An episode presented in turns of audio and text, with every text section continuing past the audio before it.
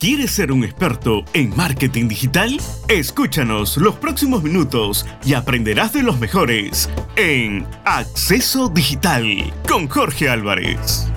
Hola a todos nuevamente, soy Jorge Álvarez en este subprograma Acceso Digital. Una parte muy pero muy importante para hacernos conocer en Internet es el SEO. SEO son las siglas de Search Engine Optimization ¿Qué vendría a ser optimización en motores de búsqueda. El SEO se centra en los resultados de búsqueda orgánicos, es decir, los que no son pagados. Pero en sí, ¿qué cosa es el SEO? El SEO es un trabajo interno en nuestro sitio web, los cuales si es que se realiza correctamente, puede posicionar nuestro sitio web en los buscadores, es decir, que mejora el proceso de visibilidad de un sitio web en los resultados orgánicos de los diferentes buscadores. Los factores que definen la posición de nuestro sitio web en los buscadores como Google son los siguientes. La autoridad, que es básicamente la popularidad de un sitio web se tiene en cuenta la información que posee el sitio web como su popularidad, ya que se centra en el UX o User Experience, que vendría a ser la experiencia del usuario. Cuantas más veces compartan un contenido, es que más usuarios les ha parecido útil. Por otro lado tenemos la relevancia, que es la relación que tiene una página frente a una búsqueda de algún usuario. Esto quiere decir que nuestros keywords o nuestras palabras claves que usemos deben tener concordancia con el contenido de nuestro sitio web. Estás escuchando Acceso Digital con Jorge Álvarez. Pero ¿por qué es tan importante el SEO? Bueno, como lo mencioné anteriormente, el SEO hace que el sitio web sea más útil para los usuarios, de acuerdo a lo que ellos buscan, asimismo para los buscadores o los motores de búsqueda.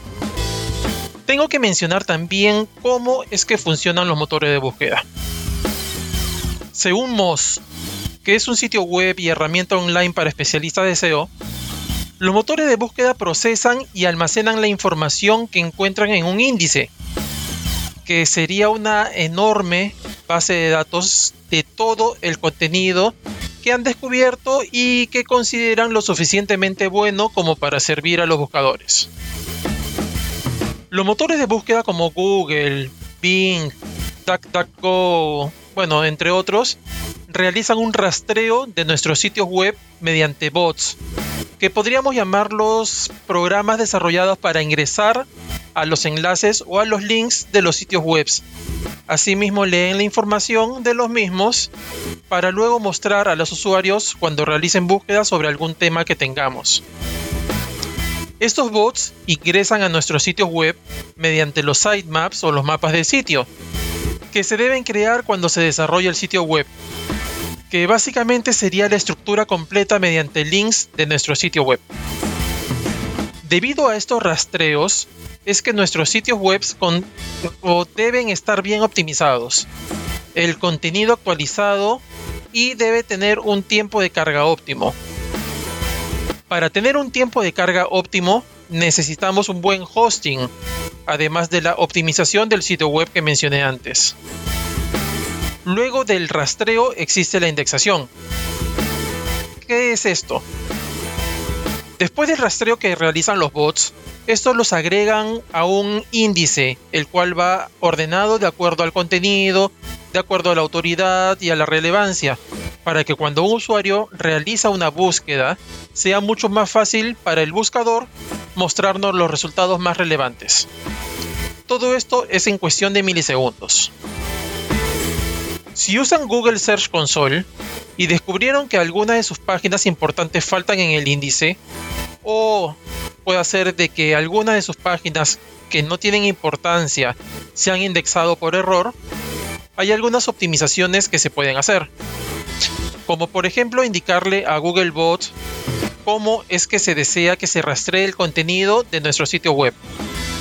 Decirle a los motores de búsqueda cómo rastrear el sitio puede brindarles un mejor control de lo que termina en el índice.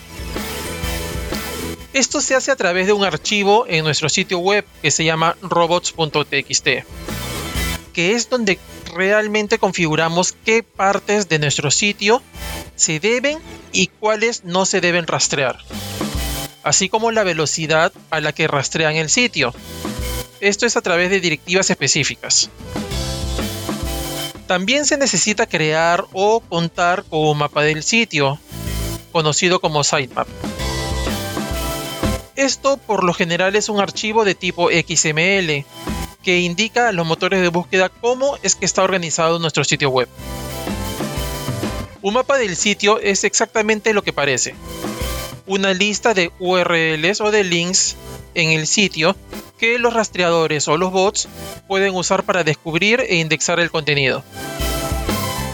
Una de las formas más fáciles de asegurarse de que Google encuentre sus páginas de mayor prioridad es crear un archivo que cumpla con los estándares de Google y enviarlo a través de Google Search Console. Si bien enviar un mapa del sitio no reemplaza la necesidad de una buena navegación en el sitio, ciertamente puede ayudar a los rastreadores a seguir una ruta a todas sus páginas importantes.